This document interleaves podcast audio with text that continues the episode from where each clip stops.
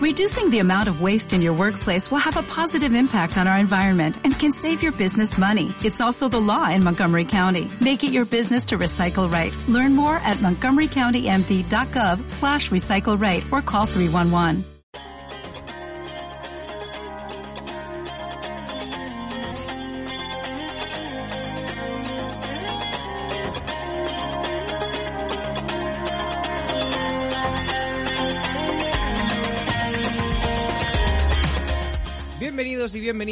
A Proyecto Arqueo.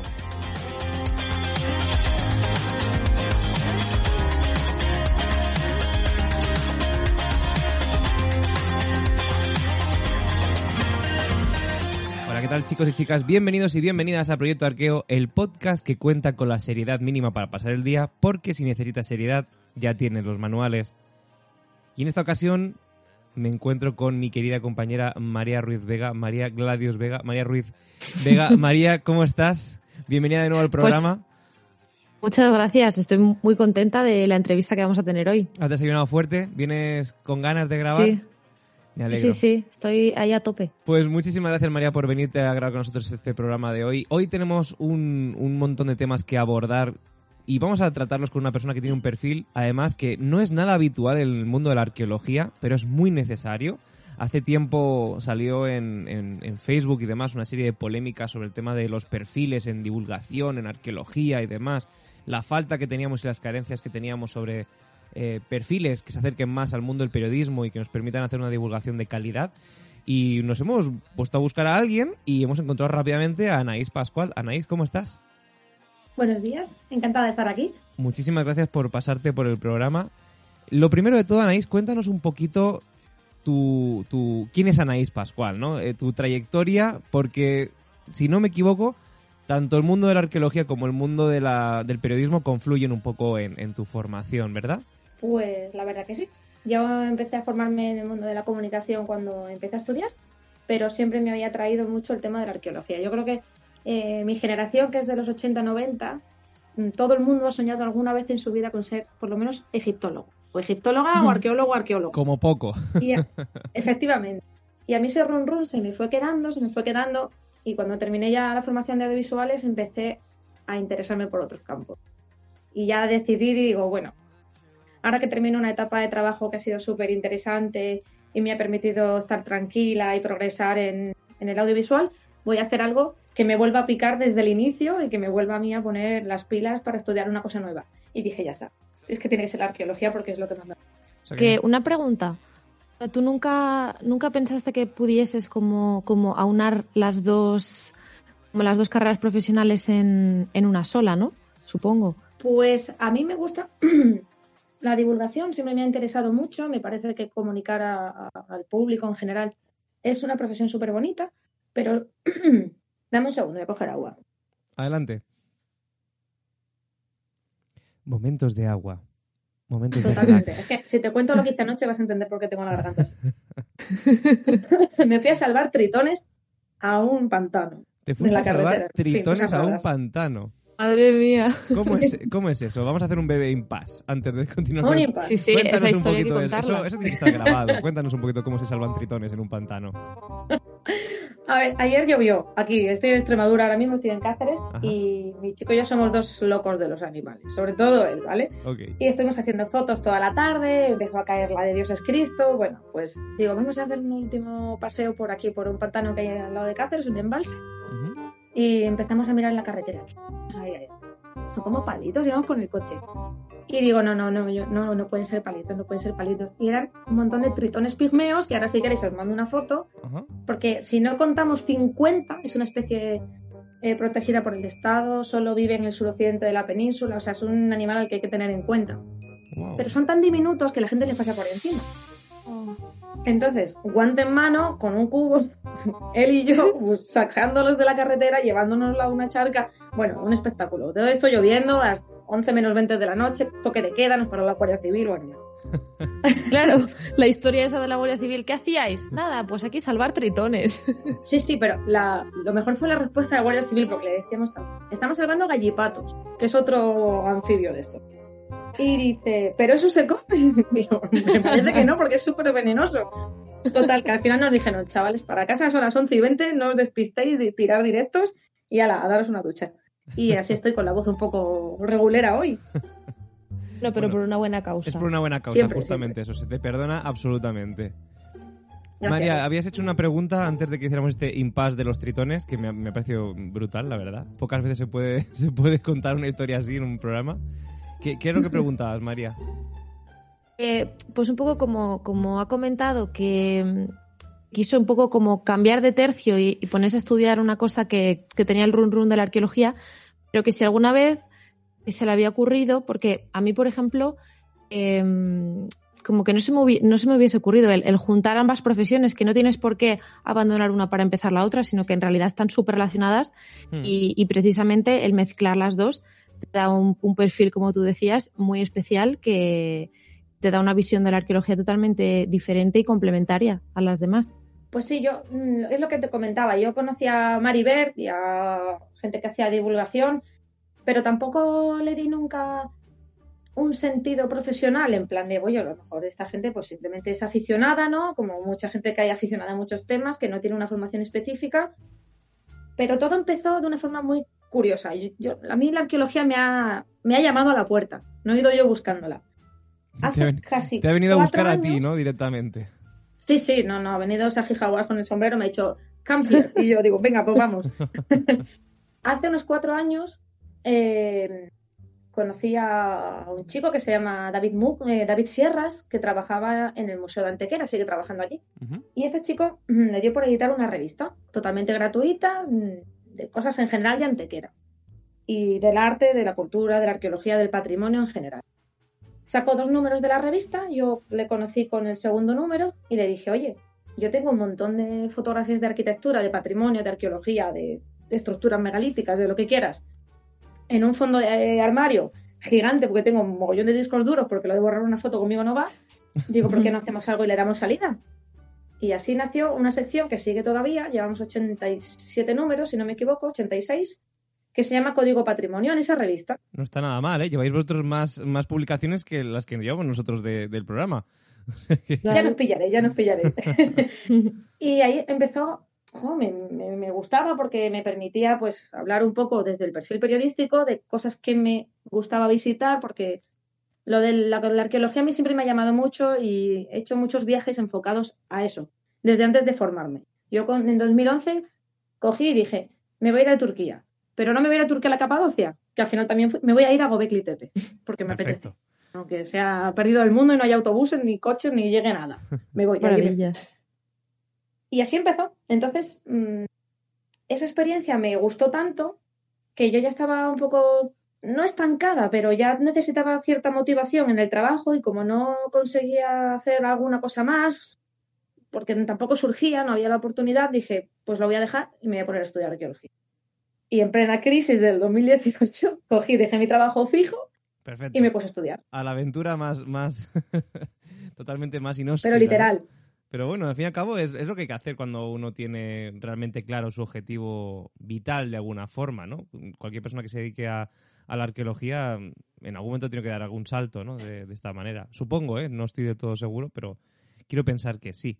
En este caso, Yo lo Anaís- considero muy vocacional, ¿eh? no, no, es, es una carrera vocacional, te lo vamos, por supuesto. O sea, nosotros no ganamos un duro ni por el podcast ni siquiera, o sea que imagínate.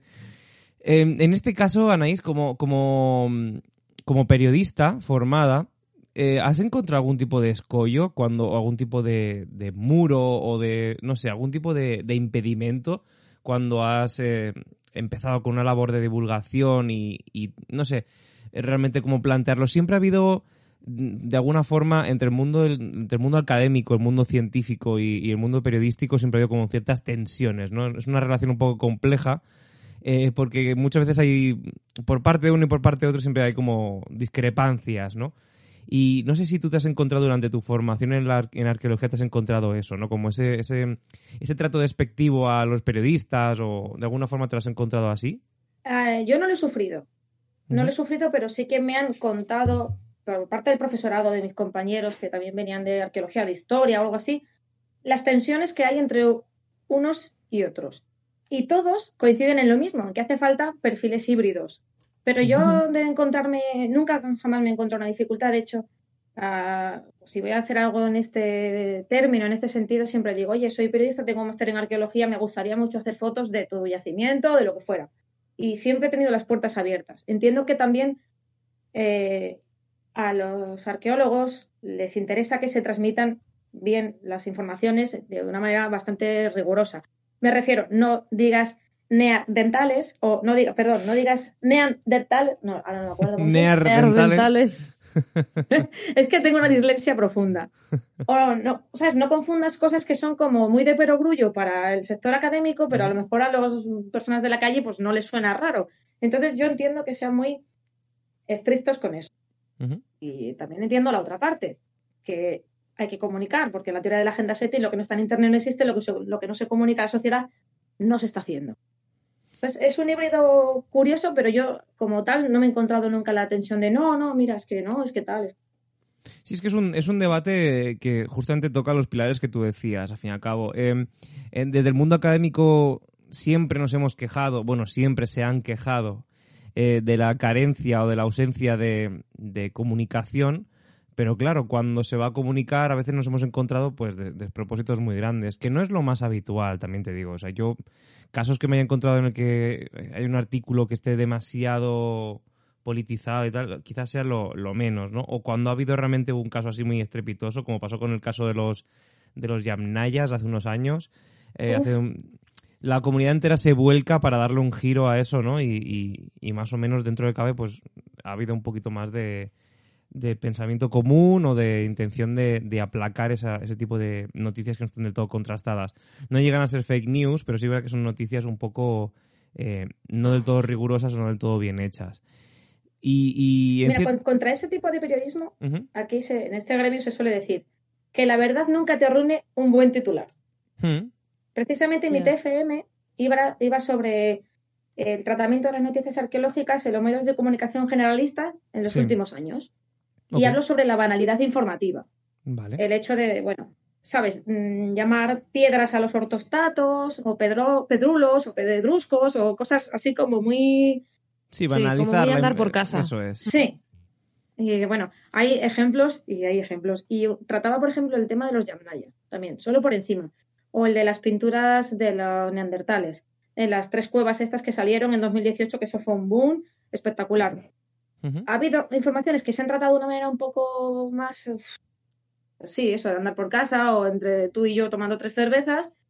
Y, mi intención era demostrar que con un mínimo de rigor y de asesoramiento, que es lo importante, la comunicación entre ambos sectores, se puede conseguir comunicar de una manera efectiva y correcta.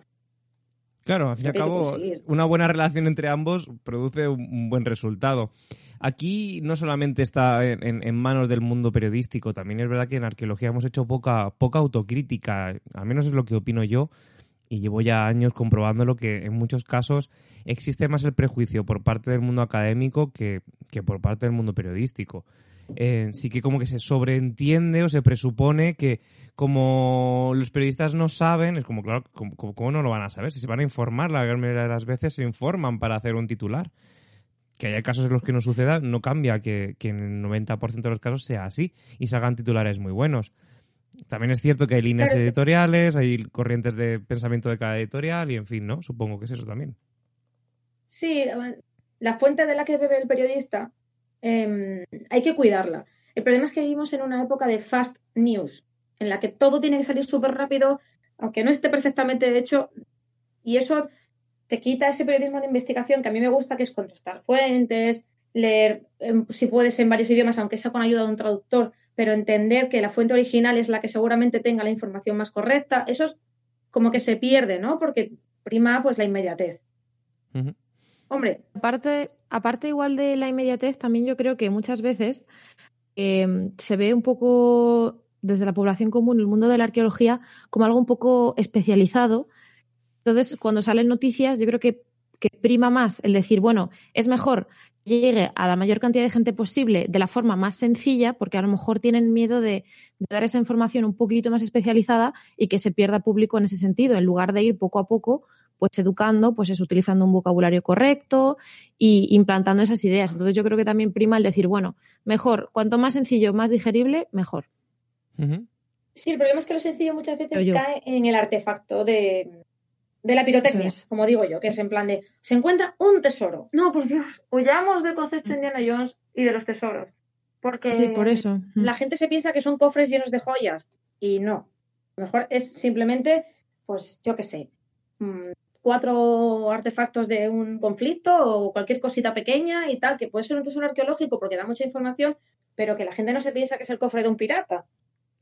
que perpetúa esa idea de, Buah, es que si fuese yo y me lo encontrase, me lo quedaría. Es como. Efectivamente.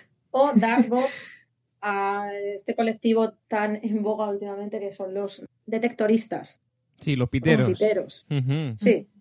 En fin, a mí esto de caza tesoro, había un titular de La Voz de Galicia que era espectacular, que hablaba sobre una persona muy joven, chica, que sí, sé cuál como restauradora caza tesoros, porque es que, vamos, ayudaba a una barbaridad. No sé, ayudará, pero lo tiene en su casa. ¿Quién? claro, en fin, y te cargas todo. Ese tipo de artículos lo que fomentan es la propiedad privada del patrimonio, y eso es. Eh, va en contra de la arqueología, va en contra de, los fundamentos del patrimonio, va en contra de muchísimas cosas. O sea, pensar en la propiedad privada de un bien patrimonial porque lo hayas encontrado ya es, ya es bastante... Es una visión como muy americana de las cosas, ¿no? El que lo encuentra para él. Sí. Y eso realmente no, no, es, no es sano, desde luego que no. Em, en, este tipo de, de situaciones que nos encontramos, ¿no? Eh, ¿Qué es lo que habría que mejorar? No, no sé, yo tengo también un poco esa duda de ¿Cómo, cómo crees tú, Anaís, que, podríamos de alguna forma solventar esas diferencias entre ambos, entre ambos mundos? ¿O qué propondrías, en este caso, tú que tienes una, experiencia en ambos campos? Pues mira, yo sinceramente, lo que hubiera hecho conmigo misma sería estudiar em, arqueología o historia y luego hacer un máster en periodismo. Yo creo que he hecho exactamente el trabajo al revés. Y creo que hace falta en las carreras de cualquier, pero cualquier tipo de, de ciencia, ¿eh? Una asignatura o unas prácticas o un contacto con comunicación y divulgación, porque es que es un filón y es parte del futuro. O sea, la sociedad si no percibe dónde van sus impuestos no lo sabe valorar. No puedes amar lo que no conoces. decía no sé qué filósofo. Yo creo que eso es una carencia bastante potente. Y luego, en el mundo de la comunicación, yo hecho tengo la doble carrera, ¿no? Comunicación y periodismo. En ninguna se enseña a divulgar correctamente con un término científico, nada, o sea, eso no existe. Entonces yo replantearía un poco todo porque creo que la educación es la base de todo. Al final, eh, si tú no conoces una cosa, no puedes darle importancia o valorarla porque no sabes que existe o no sabes cómo llegar a ella. Sí, porque hacia Para mí la clave está ahí. Hacia cabo en muchos momentos la, la, la, la creación de un artículo científico y demás ha sido entre el diálogo, el asesoramiento entre un periodista y, una arqueóloga o un arqueólogo, ¿no? Que ha sido intentar que uno motive al otro para que salga el artículo de la mejor forma posible, ¿no? O, se intente plasmar de alguna forma con, con, la mayor rigurosidad posible. Claro, porque además los arqueólogos, sobre todo en el mundo de la alta academia, por así decirlo, saben escribir muy bien, pero saben escribir muy bien en ese estilo. Luego, a lo mejor, a la hora de comunicarte o divulgar algo para que lo entienda otro tipo de perfil, es que bajarle a alguien de un tecnicismo, pues a lo mejor es complicado. Sí, sí. Mm, te, pongo, te pongo un ejemplo muy absurdo. La semana pasada estuve grabando en la Brigada 11 Extremadura, que es una brigada del Ejército de Tierra de Fuerza Terrestre. Y lo primero que decía el teniente coronel, que era la persona que nos acompañaba, era a todas las personas, tanto mandos como tropa. Por favor, no se usan siglas ni tecnicismos, porque mucha gente sabe lo que es un TOA o mucha gente puede saber lo que es un abripac, pero la gente de la calle no. Y como nos pongamos crípticos, aquí no nos va a entender ni Dios y el mensaje no va a llegar y vamos a estar igual que estábamos hace 30 años, que el mm, ejército son cosas ajenas a la sociedad. Pues un poco por ahí. No digo que hablemos todos de, oye, pues yo qué sé, soldados rasos, porque tampoco, pero intentar comunicar de una manera correcta, coherente y entendible. es que claro, el, ser un, buen investigador y, que, y que tú realmente dentro de tu campo científico eh, tengas esos, esos descubrimientos o se te dé muy bien lo que tú dices, divulgar a tus colegas, pero ojo, ser buen comunicador y nosotros tenemos el ejemplo de, algunos profesores que no voy a nombrar, pero que dices cómo es posible esta persona eh, sea tenga este nivel de investigación tan alto y sea incapaz de dar una clase eh, coherente. O sea, es que, es que era, la verdad Sí, es que sí. nos chocaba muchísimo. Una decir- persona con, con 20 años de experiencia investigando y es como, en ningún momento te has planteado, no sé, eh, trabajarte un poquito ese ámbito porque, porque es- al final es, es una cosa que, que tiene que ser holística. Entonces, si, si se da muy bien un, un campo, pero es que luego eso, ese conocimiento se queda ahí, pues ¿para qué nos sirve? Ta- también es cierto, María, que, bueno, en cierto sentido les, obligamos a, algo de lo que a lo mejor fomentando otros perfiles no deberíamos de obligar. Yo entiendo, o sea, estoy súper de acuerdo con lo que dices, pero sí que es cierto que em, una persona que investigue no tiene por qué no tiene por qué saber divulgar. ¿Que están sus obligaciones? Sí. ¿Que se tiene que dar bien? Pues no precisamente.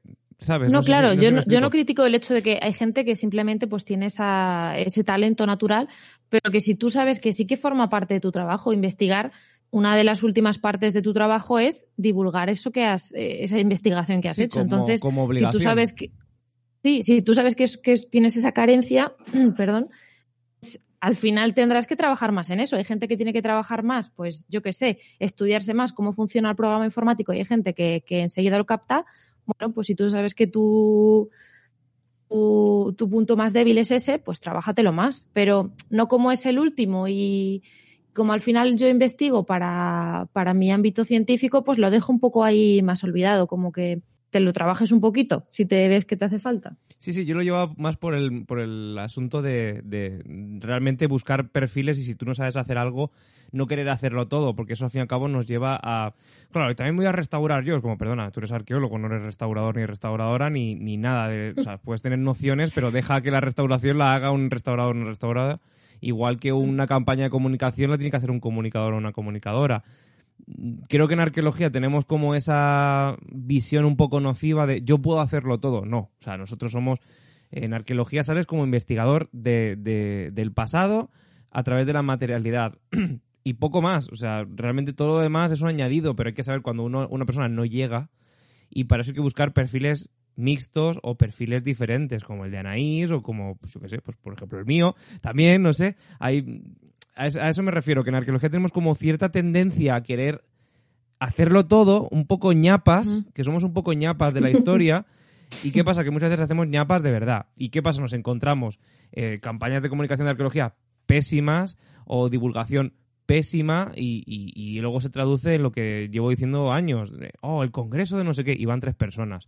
Éxito total en el congreso de los celtíberos de la universidad de no sé dónde, tal, no sé qué.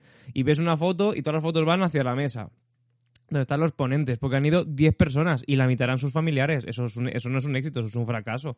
Es un fracaso absoluto porque si tu comunicación no la estás haciendo bien, no va a la gente porque no interesa realmente, ¿no? Y porque realmente no has aprendido las herramientas para comunicar de forma atractiva y al mismo tiempo rigurosa un pensamiento o una o un no sé o una investigación o como quieras llamarlo. Y eso se aprende en periodismo y eso se aprende en comunicación. Y ahí lo dejo. Drop the mic. Muy, muy sentencioso, pero, pero no, yo, yo opino que, que en arqueología, no sé si Anaís lo habrá podido comprobar co- en el tiempo que lleva eh, en el mundo de la arqueología, pero sí como que tenemos esa cierta tendencia a querer hacerlo todos nosotros y jo, ya está bien, ¿no? Es como relájate un poco, ya sabes hacer lo que sabes hacer, busca también, o sea, que entiendo que con la que a veces tienes que ap- aprender a tener nociones de, de todo un poco, pero hacerlo todo es complicado y nos pasa que nos metemos en unos berenjenales a veces eh, casi sin éxito. Pero bueno, cambiando un Pero poquito... no le pasa solo la- al gremio vuestro, ¿eh? Sí, yo creo yo pasa en creo que- general. Nos pasa a todos, menos lo que el gremio en el que menos pasa, por lo menos de los que yo trabajo, es en el cine. En el cine un foquista es un foquista. Sí, porque y hay va una, a trabajar hay una el foco de la especialización. ¿no? No, le pidas que ponga el trípode. Claro, hay una especialización del trabajo muy grande. Sí, porque es una gente que tiene un ojo muy entrenado, para tal, para cual, una mano muy fina, conoce su equipo. De hecho, hay trabajos en los que llaman a un operador de cámara porque quieren esa cámara, no porque quieren otro modelo y el operador sepa operar todo. No, no, no, quieren algo como muy específico. Pero también nos pasa en el periodismo. Mm, Yo, cuando hablas de divulgación y de arqueología y tal, siempre se me viene a la cabeza la misma persona. Bueno, dos personas. Adelante. Eh, Una es Ignacio Martín Lerma, Vale. que es, mm, Sí, sí, Creo que tiene en- título en de el doctor, no sé si de- es Sí, catedrático o hace, no. hace justamente menos de una semana, si no me equivoco, le dieron el título de cat- catedrático, no sé si, pero doctor seguro. Eh, Sí, doctor sé que es. Lo sí. que no sé, ya sé que ha, como aprobado la última posición que le faltaba, ya no sé si tiene el título de catedrático o no. Bueno, Ignacio Martín del, Sí. profesor de la Universidad de Murcia. Ampliamente conocido, Esa además, persona- en el condensador de flujo. Sí, sí, sí. Además, acabo de retuitear el último post que ha puesto, sobre, el hilo sobre el último reflujo. Eh, divulga genial. O sea, es una persona que entiende perfectamente y e inserta a todos los grupos sociales que puede porque hace una labor impresionante allí en Cieza, eh, increíble. Es una persona que para mí divulga FETEN. Y otra persona que divulga FETEN, y espero no equivocarme en el apellido, es la doctora Esther Rodríguez, de Turuñuelo, que trabaja con Sebastián Celestino. Esa chica es un talento, pero talento con mayúsculas. Súper joven, mm, codirectora del yacimiento, doctora, se sacó la tesis en dos o tres años, pero es que si tú vieras cómo lo cuenta, cómo divulga, cómo te hace llegar desde un punto de vista súper desconocido, porque fue la primera charla a la que yo fui de arqueología. O sea, es que te entran ganas de, de estudiar más, de aprender más, de ir a visitarles, de hacerles preguntas. O sea, esa chica es, yo la admiro muchísimo. Maravilla. Hay gente que divulga muy bien, pero quizás es un perfil que está un poco más despegado, desde mi ignorancia, a esa arqueología más de salón, más mm, de Ateneo, de club privado, de círculo gremial. Para mí son gente que ya está mucho más metida en redes sociales, en divulgación a gran escala, no sé. Ella, em, Esther tiene ahora un proyecto que se llama, me bailan los nombres, sé que es Tarteso, pero no sé si es de construyendo o construyendo Tarteso en redes sociales también están muy activos, hacen audiovisuales, hacen un poco de todo. Y para mí ese es el perfil de divulgación arqueológica al que hay que ir. Hmm, Un perfil que esté más adaptado a las nuevas tecnologías o más adaptado a los nuevos mensajes de comunicación y... ¿No? O sea, te refieres a eso, Sí. ¿no? Que esté como... Que tenga un, un- un kit de herramientas mayor que el propio de la academia. Antes pensábamos que, que divulgar era ponerse delante de un aula y, y formar a gente y tal, y, y ya hemos comprobado que, que eso ya hace mucho tiempo que quedó atrás. Ahora que Mm. tenemos unas, claro. unas herramientas y tenemos muchas plataformas donde podemos lanzar nuestros mensajes, donde podemos adaptarnos también a, eso- a este modelo de consumo que a mí no es que me entusiasme, ¿no? Que es lo que tú decías antes de consumo rápido, ¿no? De, de fast, fast eh, news, que es un poquito como el fast food, ¿no? Realmente, hasta qué punto es de calidad algo que, que es rápido, ¿no? Y que se hace, bueno, de aquella manera a veces, pues sí. Y esa gente que se consigue hay que adaptar... valorarlo, porque eh, Susana Sarmiento es la persona encargada de las redes sociales de la Fundación Atapuerca. Esta chica es profesora, creo que en la Universidad Isabel II, que es una universidad online, en el máster o en el grado de Arqueología e Historia. No, no, no sé exactamente el título. Pues esta persona se ha estado formando porque viene de un perfil un poco más de historia. Yo he hablado muchas veces con ella porque a mí me encantan las campañas que hace. Y se ha formado en, oye, en comunicación, en community manager, en social media manager. O sea que esto requiere un esfuerzo, requiere una inversión de tiempo, requiere saber lo que es un KPI, un retorno de la inversión, un generar una campaña para una red social concreta porque no funciona igual Twitter que Instagram. O sea, que no es ponerse a hablar con palabras sencillas y accesibles o asequibles al gran público. No, no. Es que saber comunicar desde un punto, desde un mensaje que viene encriptado para cierto tipo de colectivo no es fácil. Sabiendo que tienes que mantenerlo exactamente igual de interesante y de correcto. Sí, sí, hay que, Entonces, hay que también hay que saber valorar eso. Claro, hay que barajar muchas, muchas variables. Y jo, si, si, si, el, si el Museo Arqueológico Nacional o el Prado destinan una cantidad considerable de dinero a hacer campañas de comunicación y divulgación es porque realmente eh, se está comprobando que, que tienen un éxito real y que tienen un, una- un impacto directo en, en, en- en En la, la visibilidad, sociedad. sí, en la visibilidad de nuestra disciplina y demás. Y que todavía en arqueología estamos muy lejos de cambiar la visión que se tiene del arqueólogo o de la arqueóloga como Indiana Jones o como Jurassic Park en algunos casos que ya, ya es ya el, el colmo de el colmo de la ignorancia ya es ah lo de los dinosaurios ya te quedas como bueno pues ok vale aquí hay mucho que trabajar aquí hay mucho que construir y, y- y va a ser un camino largo y, y por qué no decirlo tortuoso en algunos puntos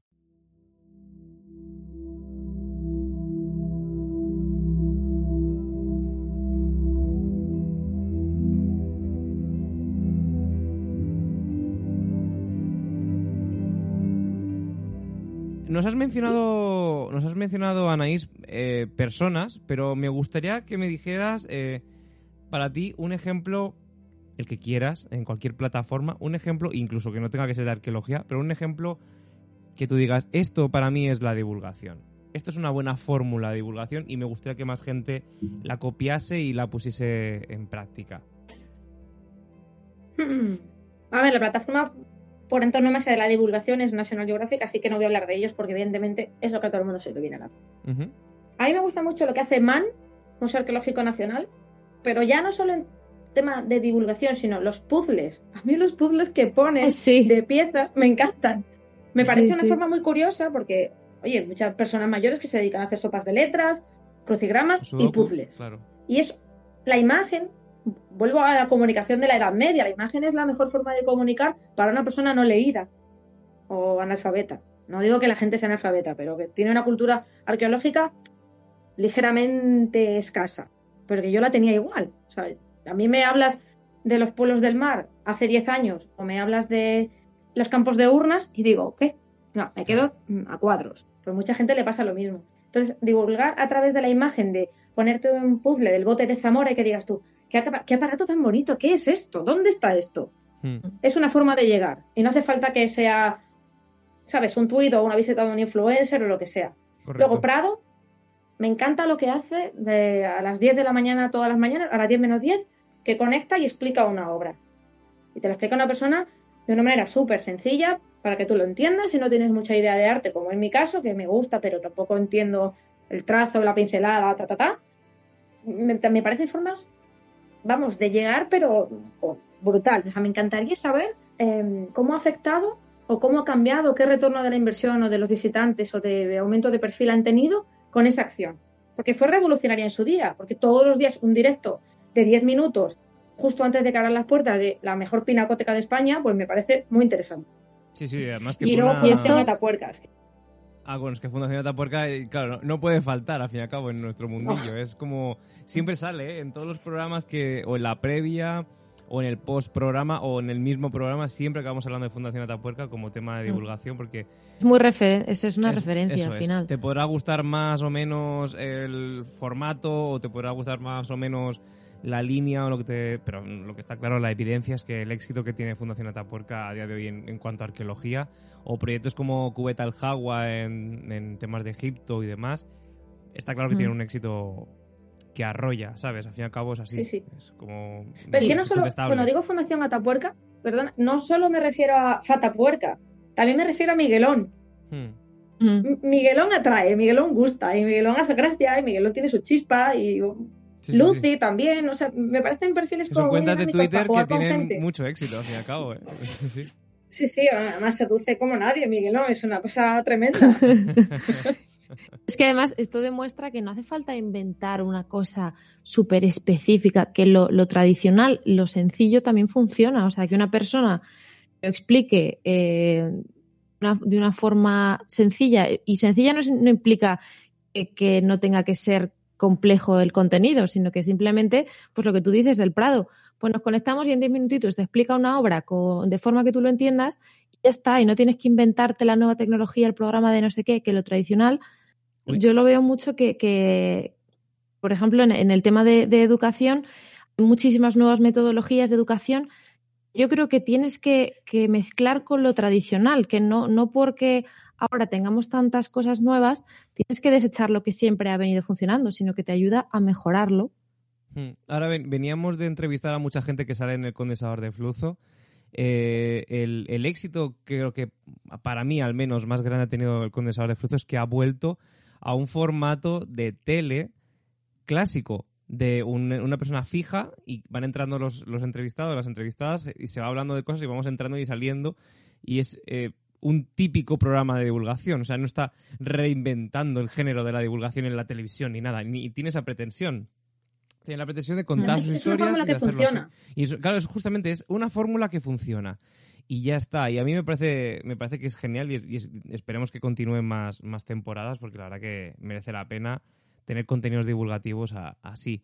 Em, eh, la verdad que son ejemplos, son ejemplos que cada uno se adapta a un, a un formato y a un tipo de público, a un público que quiere a lo mejor una explicación corta y sencilla, a gente que quiere sentarse durante una hora, a gente que quiere largas explicaciones. Al fin y al cabo la clave está en, en, que tu formato y tu personalidad se mantengan, se mantengan estables y la gente te conozca por eso. Porque el que sabe lo que quiere va a ir a buscarte a ti. Al fin y al cabo. Yo creo que se trata de conformar un poquito de una identidad corporativa, llamémoslo de alguna forma, ¿no? Que es lo que te va a hacer destacar por encima de, de otra, otro tipo de formato, al fin y al cabo, ¿no? Hay, hay, siempre que viene alguien a entrevistar el programa, siempre nos acaba contando, ay, pues mira, también sigo a lo que sea, sigo el formato que sea, no sé, y, y en YouTube o en Twitch o en podcast o y realmente responde mucho luego al tipo de perfil de persona que es, porque nos damos cuenta luego hablando con esa persona de, joder, es una persona frenética, es normal que vaya escuchando podcast de 10 minutos, porque claro, no para en, su día a día. Todos los formatos se adaptan a un tipo de persona y no hay nada de malo en ello. O sea, se tienen que adaptar al fin y al cabo porque es su, su forma de, de, de documentarse o de consumir un producto científico o divulgativo. Eh, igual que te he preguntado, Anaís, sobre un buen ejemplo de, divulgación científica, ¿te atreverías a decirme cuál es un ejemplo que no te gusta de divulgación científica? Yo te puedo poner varios. Si tú no te atreves, ya te suelto yo uno. Pero, pero a mí no me, no me importa ya a estas alturas de la, de la conversación ya soltar ya burradas.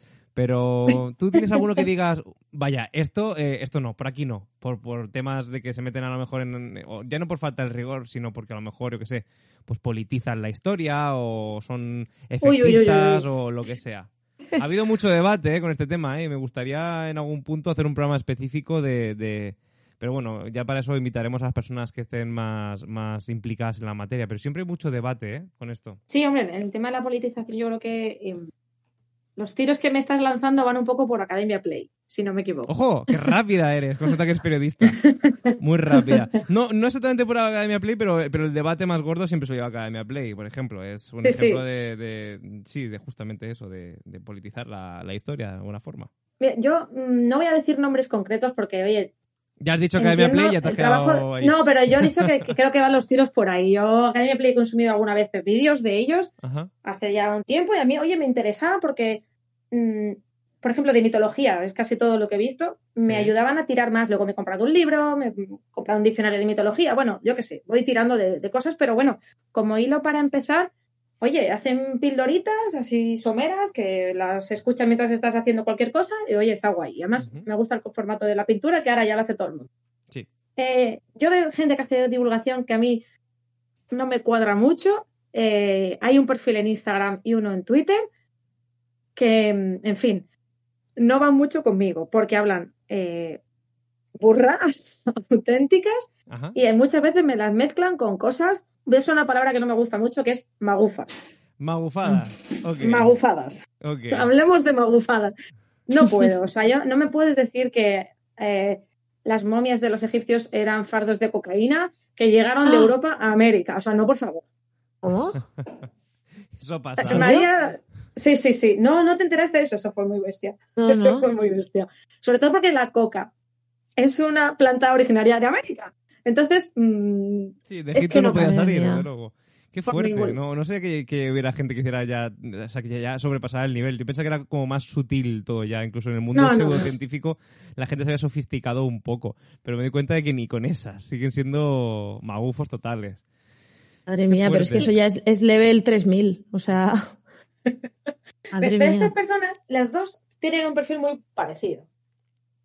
A ver, que no quiero que se malinterpreten mis palabras. Son personas que están en formación, empezando una formación. Entonces, yo entiendo que cuando tú estás empezando una formación y eres muy joven, a lo mejor no sabes escribir bien las fuentes de las que tú sacas la información y cualquier enlace es válido. Igual que muchas veces la gente tira de la Wikipedia cuando está en la ESO o en el bachillerato y los profesores te ponen a caer de un burro porque la Wikipedia la, escribe tu vecino. Pero si me apuras en la carrera también, Anaís, yo he visto gente yo, yo he estado delante de gente que ha, que ha complementado con Wikipedia. O sea, es así. Y en el máster. Y en el máster yo también. Sí, sí, claro, claro. Teniendo ResearchGate, a mí me daban latigazos en la cara si yo usaba la Wikipedia. O sea, no podía. Entonces, hombre, yo entiendo que a lo mejor, pues, solo RT o tal cual no son las fuentes más fiables, pero eso lo sé yo. Entonces, a lo mejor estas personas que intentan divulgar, además, tienen un ritmo de, contenido frenético, hacen 23 tweets al día, te quitan las fotos, te las roban, no dicen el nombre. O sea, este tipo de perfiles a mí me pone muy negra. Me pone muy negra porque tienen miles, millones de seguidores. Qué fuerte. ¿Eso cómo es posible? O sea, es un fenómeno que, no, me, no me explico.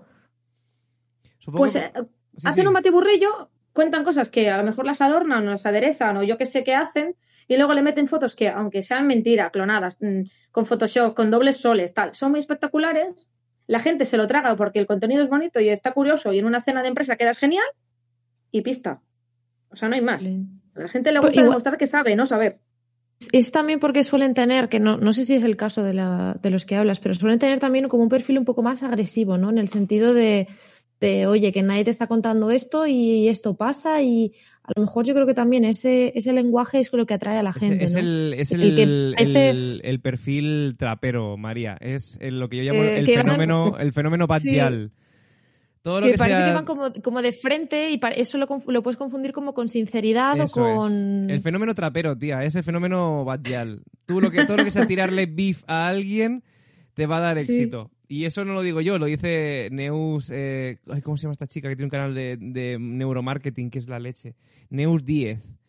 Eh, analiza los perfiles del trap y tal, pone ejemplos y tal, y, es que funciona. Para crecer funciona mucho el, el beef, nunca mejor dicho, que es la base del crecimiento publicitario de la música del trap.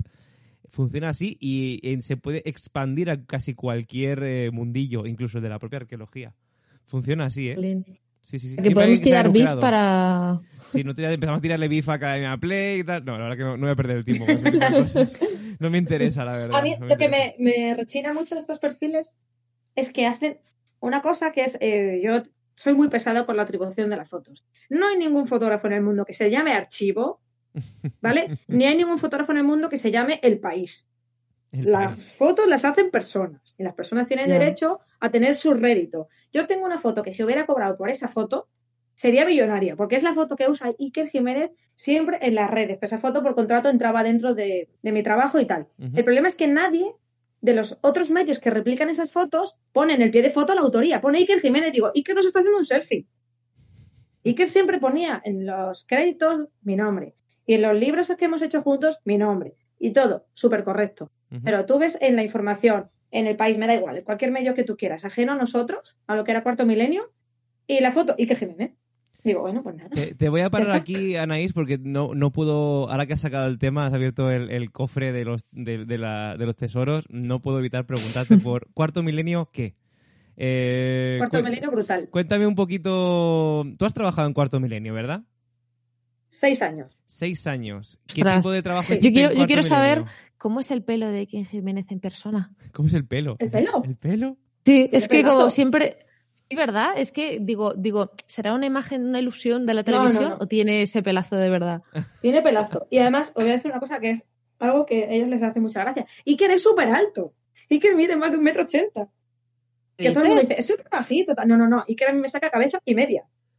¿Pero qué tipo, de, qué tipo de trabajo hiciste en Cuarto Milenio durante seis años, Anaís? Cuéntanos un poquito, porque nunca hemos traído a nadie, ¿sabes? Nunca en Proyecto Arqueo, es una primera vez, es- esto es un hito, nunca hemos traído a nadie, siempre hemos hecho mucha coña, porque cuando empezamos con el podcast, voy a poner un poquito en contexto a la gente que nos escucha, eh, cuando empezamos, Cuarto Milenio era el, el enemigo a batir. Era como, queremos hacerlo todo muy diferente a Cuarto Milenio porque esto es pseudociencia y tal. Y teníamos profes que venían de, de estar en Cuarto Milenio, de, de- de dar allí sus, sus ponencias y sus charlas durante estos años, que habrá coincidido ¿Mm? con, tu, con tu estancia en Cuarto Milenio, porque muchos Sí. profesores que nos dieron clase eh, ha- han estado hasta, hasta hace incluso no mucho eh, participando en el programa de forma prácticamente semanal.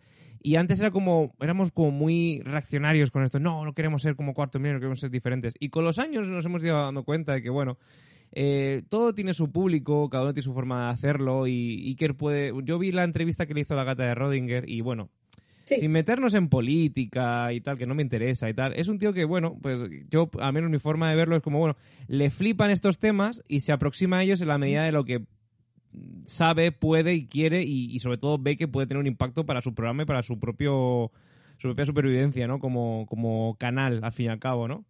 No sé cómo ha sido tu experiencia. Cuéntanos un poquito cómo ha sido tu experiencia dentro de, tu trabajo como periodista y ahora como periodista arqueóloga dentro del cuarto milenio. Pues, eh, mira, yo, entré en cuarto milenio por pesada. A mí me encantaba el programa. Trataba de temas que, aunque la forma de tratarlos o el enfoque no era lo que más me gustaba a mí, tenía ese tufillo de misterio que a mí el misterio me ayuda y me pica a investigar, ¿vale? No a pensar en cosas raras, ni ouijas, ni nada. A mí eso me atraía mucho el programa y yo he estado escuchando 15 años Milenio 3. O sea, no he faltado a ni uno solo de los programas de Melino 3. Imagínate mi fin de semana con 16 años, ¿sabes? Aquí en casa oyendo podcast. Un, botellón, un botellón escuchando al amigo Iker, qué bien. Totalmente, totalmente. Madre mía, qué flipe, ¿no? De, botellón y escuchando ahí todas las, teorías paranormales. Sí, sí, sí. Además era espectacular, porque había secciones que a mí me flipaban como el túnel del tiempo, que eran espectaculares. O sea, en fin, este tío es un mago de la comunicación. Yo hice un trabajo de fin de grado sobre cuarto milenio, eh, analizando el fenómeno de 10 años que hacía por aquel entonces en prime time, que no es fácil con las audiencias, la agresividad de los formatos de ahora, el tipo de televisión que se consume. Rompió las audiencias de la, noche, ¿eh? de la noche en, Canal 4, o sea, era acojonante lo que hacía este señor. Sí, sí, no, no, o sea... Lo que hace, ¿eh? Tiene un mérito importante. Además, es un programa, Cuarto Milenio, que ha rescatado una cosa que se hacía hace muchos años con quién sabe dónde, con el programa del doctor Martínez del Oso, Jiménez del Oso, perdón, que era las recreaciones, que ya vienen de Milenio 3. O sea, generar como pequeñas peliculitas que van adornando los casos que se tratan. Estéticamente, para mí es el programa de los más bonitos que hay en la televisión española ahora Eso es innegable. Yo he sido fotofija y making of durante todos estos años. Y tenía muchísimo trabajo, porque si ponéis un poco en la imagen cómo es Cuarto Milenio, siempre tiene muchas figuritas y Oye, pues van a hablar de la vampira de Barcelona. Pues Juan Villa hace una recreación de esa mujer y de algún niño y tal. Total, que al final hay muchos muñecos a los que hacerle fotos. Sí, el atrecho mola mucho. Y estéticamente es muy espectacular. Entonces, bueno, pues yo estuve allí trabajando y lo que más te puedo decir, o sea, mi resumen es que Iker y Carmen exactamente igual, son tal cual se les ve. O sea, son personas que creen en lo que hacen. No son dos personas que cuando se apaga la cámara digan, ¡Mua, menuda chapa le hemos soltado a esto! No, no, no. Ellos creen y creen ser honestos con lo que cuentan. Otra cosa es que tú ya estés de acuerdo o no, o discrepes o no. Es una persona con la que se puede discrepar con mucha facilidad y además es una persona con la que se puede dialogar.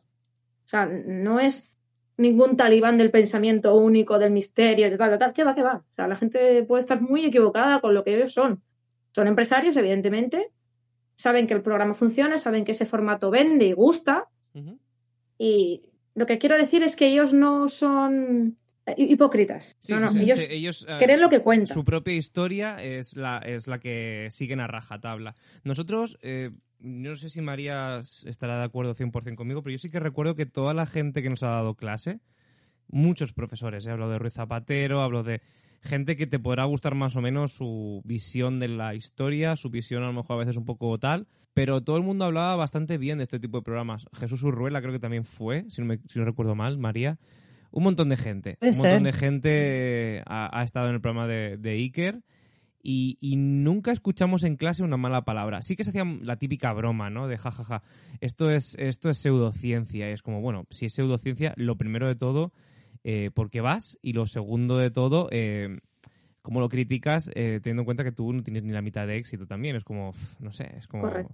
Eh, que eso también nos, lleva, nos lleva a un debate que también me gustaría abordar contigo, que es eh, qué estamos haciendo mal en arqueología para, para... Porque hay un cuarto milenio que tiene dos millones y medio de share a lo mejor, eh, o ha tenido, ¿sabes?, prácticamente constantemente en audiencia, y, y, nada que tenga que ver con arqueología llega tan lejos como ello.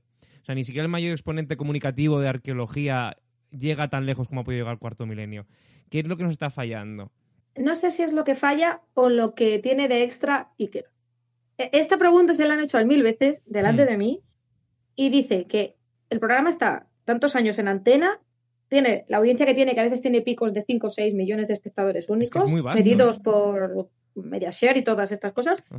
Y dice, porque lo que yo cuento va desde mi corazón, o sea, yo no estoy aquí, que luego tendrá su ideología y su forma de pensar y todo lo que quieras pero lo que él cuenta lo cuenta de verdad. Iker no usa teleprompter, no tiene autocue, no hay ninguna pantallita que le diga lo que tiene que decir y os aseguro que va sin pinganillo.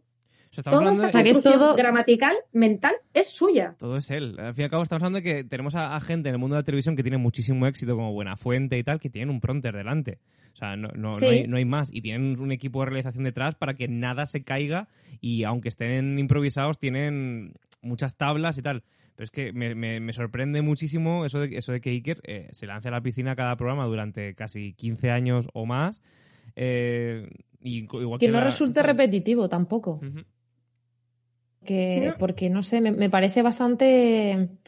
Porque dices, bueno, la fórmula funciona, pero que igual podría haberle pasado, ¿no? Que, decir, bueno, a lo mejor lo has exprimido demasiado, pero, pero es que ahí sigue y ahora que tiene otro programa encima. O sea, me, parece un fenómeno brutal, la verdad, independientemente eso de, del otro tema de la pseudociencia o lo que sea, pero es verdad que, que sí que se les un nota. Animal que ha nacido para la comunicación.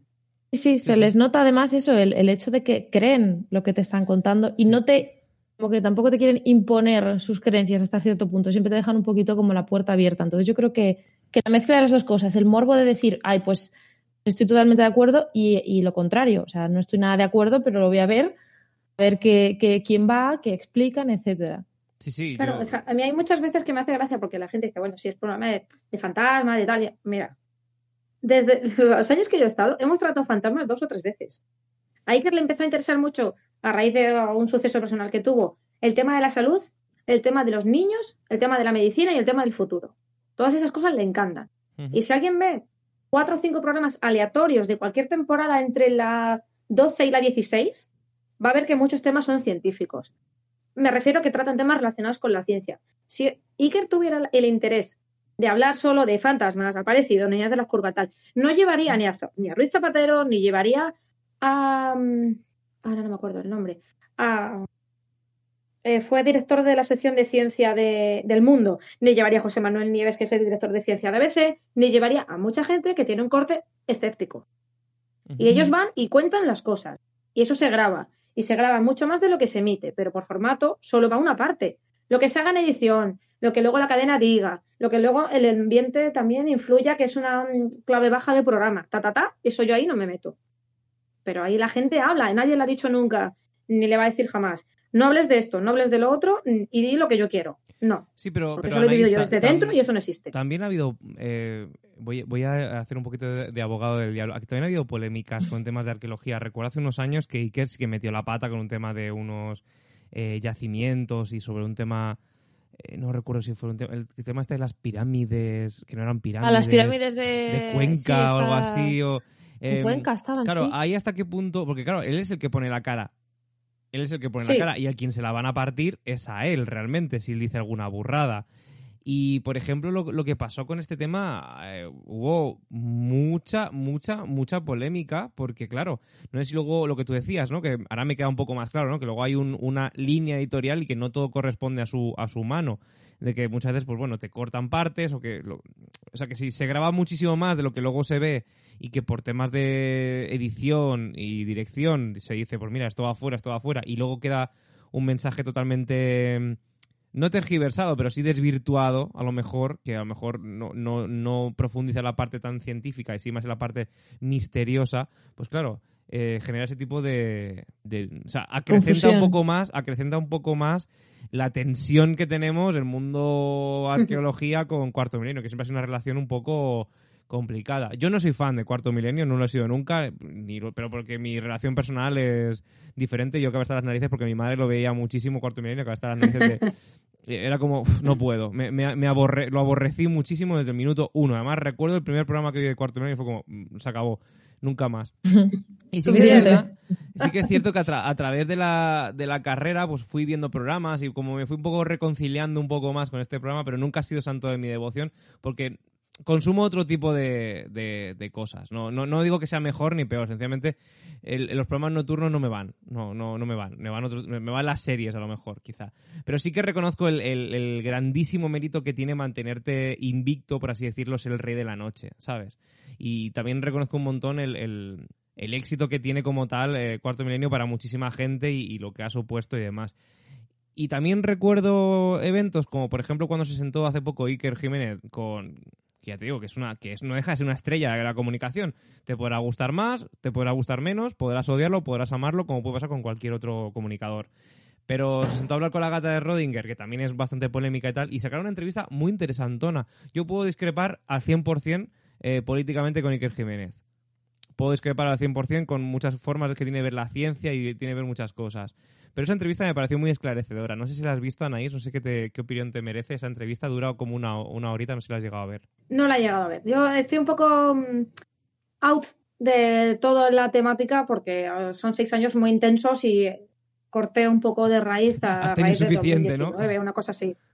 la, vida hay que cambiar de, de ámbitos. Y yo soy muy errática y muy mm, radical. Me voy a los extremos. Entonces, ahora no consumo nada relacionado con eso, por ejemplo. Llevamos casi una horita de programa, estamos en, lo más alto, pero me gustaría dejarlo, ir dejándolo por aquí y retomarlo en otro programa en un futuro, porque me parece que podemos eh, tocar varios palos del tema de la divulgación, que creo que hemos abierto por lo menos una, gran línea que podemos empezar a tocar más adelante.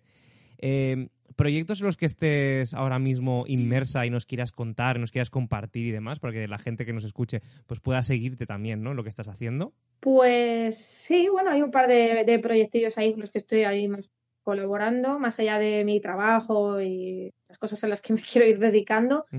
Em, la revista del MUCA, se la recomiendo a todo el mundo, es gratuita, se puede descargar en la, en la página web del museo. MUCA, como suena, Museo de la Ciudad de Antequera con la U romana, que es la V, en la que va a encontrar un poco de todo, gastronomía, pintura, olores de la prehistoria, que lo lleva oh. una compañera que se llama María Mascaraque, muy interesante, una visión muy particular de muchos temas.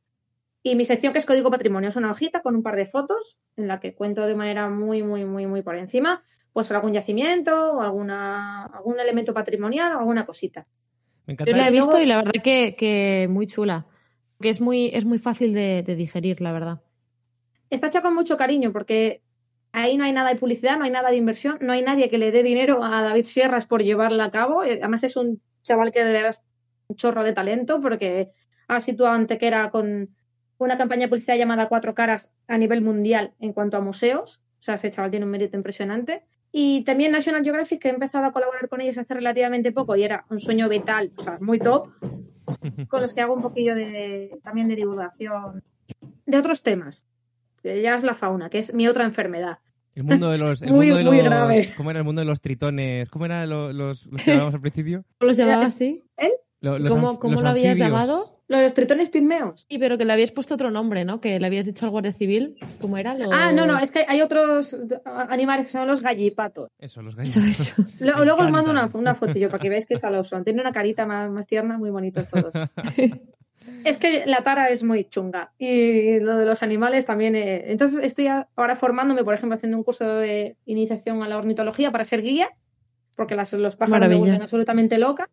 Y tú imagínate ya si me pongo a combinar eh, ornitología y arqueología. O sea, yo me pondría a hacer guacamayos en dólmenes si pudiera. me encanta. Es que, es que es una de las cosas de verdad que, cuando te conocí, es que eh, nos empezaste a contar y es que te mueves muchísimo y además em, que no te, o sea, que no te cierras ninguna puerta, que te que complementas todo y, y, de verdad que me gustaría saber cómo lo haces porque es que yo, vamos, ya eh, con lo que tengo, ya poco tiempo me da, pues, pues es que de verdad me resulta admirable todo lo que haces, todo lo que te formas. Eh, es una maravilla. no sé si lo sabéis, pero María y yo nos conocimos trabajando en la exposición de Tutankamón. Sí. sí, sí. Esa, exposición... Para mí muy breve, pero fue genial. Estuve 10 días sin un estado de alarma y a casa. Pero fue espectacular. Pues, pues eh, el secreto es que todo te interese y las puertas, desde tu punto de vista, no están abiertas. O sea, no están cerradas. Siempre hay alguien al otro lado que te la puede cerrar en las narices. Pero desde mi punto de vista, las puertas siempre están abiertas. Y a mí me gusta mucho la vida, me gusta mucho salir al campo, hacer cosas que me que diga al final del día, jo, estoy cansada. Porque para estar otro día más en el sofá, pues no me dice nada, no me aporta. no sé, a mí me, gusta todo. Me gusta viajar, me gusta vivir, me gusta todo. Bonito, me parece una reflexión muy bonita, la verdad. Pues con esta reflexión tan bonita creo que vamos a ir cerrando el, programa. lo, que ha unido Tutankamón, que no lo separe, eh, que sé, que no lo separe Iker, por ejemplo, por decir a alguien.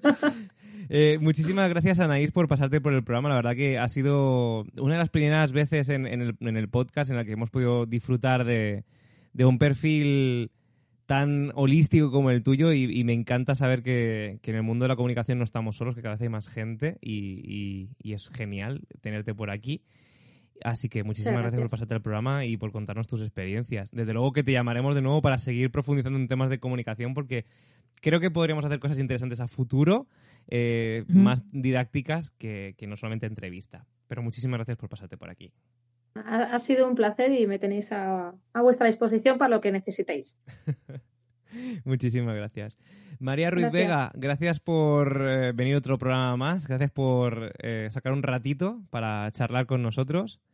Y- Nada, yo siempre, siempre tengo un ratito para vosotros. Siempre, siempre. Como si fueras parte del, del- del programa. Como si fueras, ¿eh? Eso.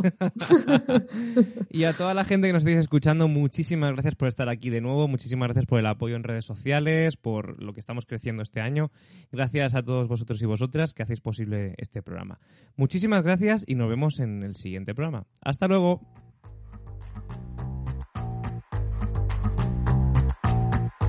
Puedes escucharnos en iBox y en iTunes y seguirnos en nuestras redes sociales, Twitter, Instagram y Facebook como arroba Proyecto Arqueo.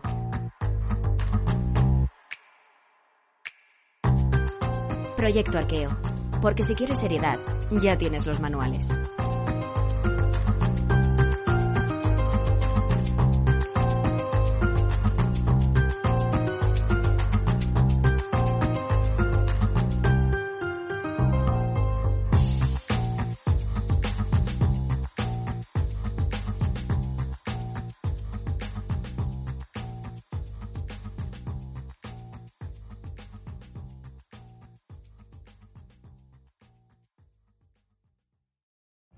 Every day, we rise, challenging ourselves to work for what we believe in.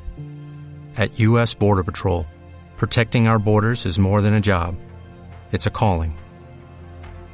Agents answer the call, working together to keep our country and communities safe. If you're ready for a new mission, join U.S. Border Patrol and go beyond. Learn more at cbp.gov/careers.